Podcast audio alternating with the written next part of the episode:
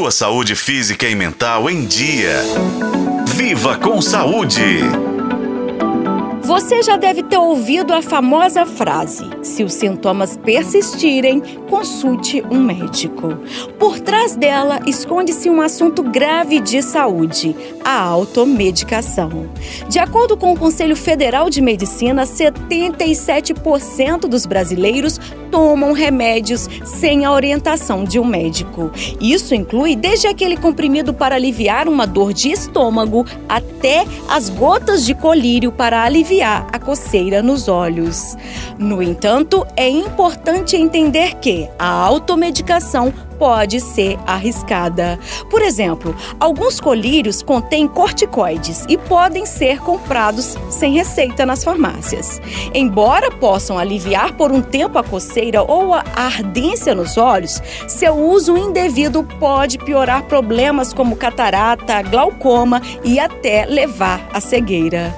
Outro ponto de alerta são os chamados colírios vasoconstritores, que deixam os olhos mais brancos. Eles podem podem ser úteis em situações ocasionais, como após uma noite mal dormida, mas seu uso prolongado pode prejudicar a lubrificação dos olhos. É verdade que existem colírios lubrificantes que podem ser usados diariamente sem problemas. No entanto, é essencial tomar alguns cuidados, como explica a oftalmologista do Instituto de Olhos Minas Gerais, Bruna Veloso. Existem outros colírios também que muitos pacientes acham que estão comprando, que é para uma lubrificação, que é para um olho mais vermelho, e que na verdade eles possuem um componente que a gente chama de vasoconstritor, que eles podem causar um efeito rebote que é na verdade deixar os olhos mais vermelhos quando para de usar o colírio do que estava antes. E a gente tem que lembrar que, assim, olho vermelho existem várias causas. E só o especialista, o oftalmologista, ele vai conseguir diferenciar essas causas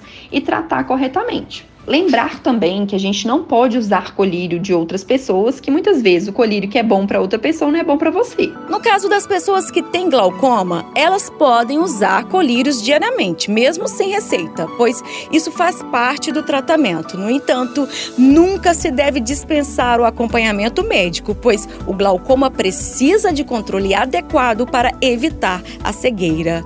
Uma dica para você que às vezes sofre com irritação nos olhos é usar usar compressas frias para aliviar o desconforto. Mas lembre-se sempre de consultar um oftalmologista como parte de uma rotina preventiva. Afinal, sua visão merece todo cuidado. Eu sou Nubia Oliveira e este foi o podcast Viva com Saúde. Acompanhe pelos tocadores de podcast na FM O Tempo.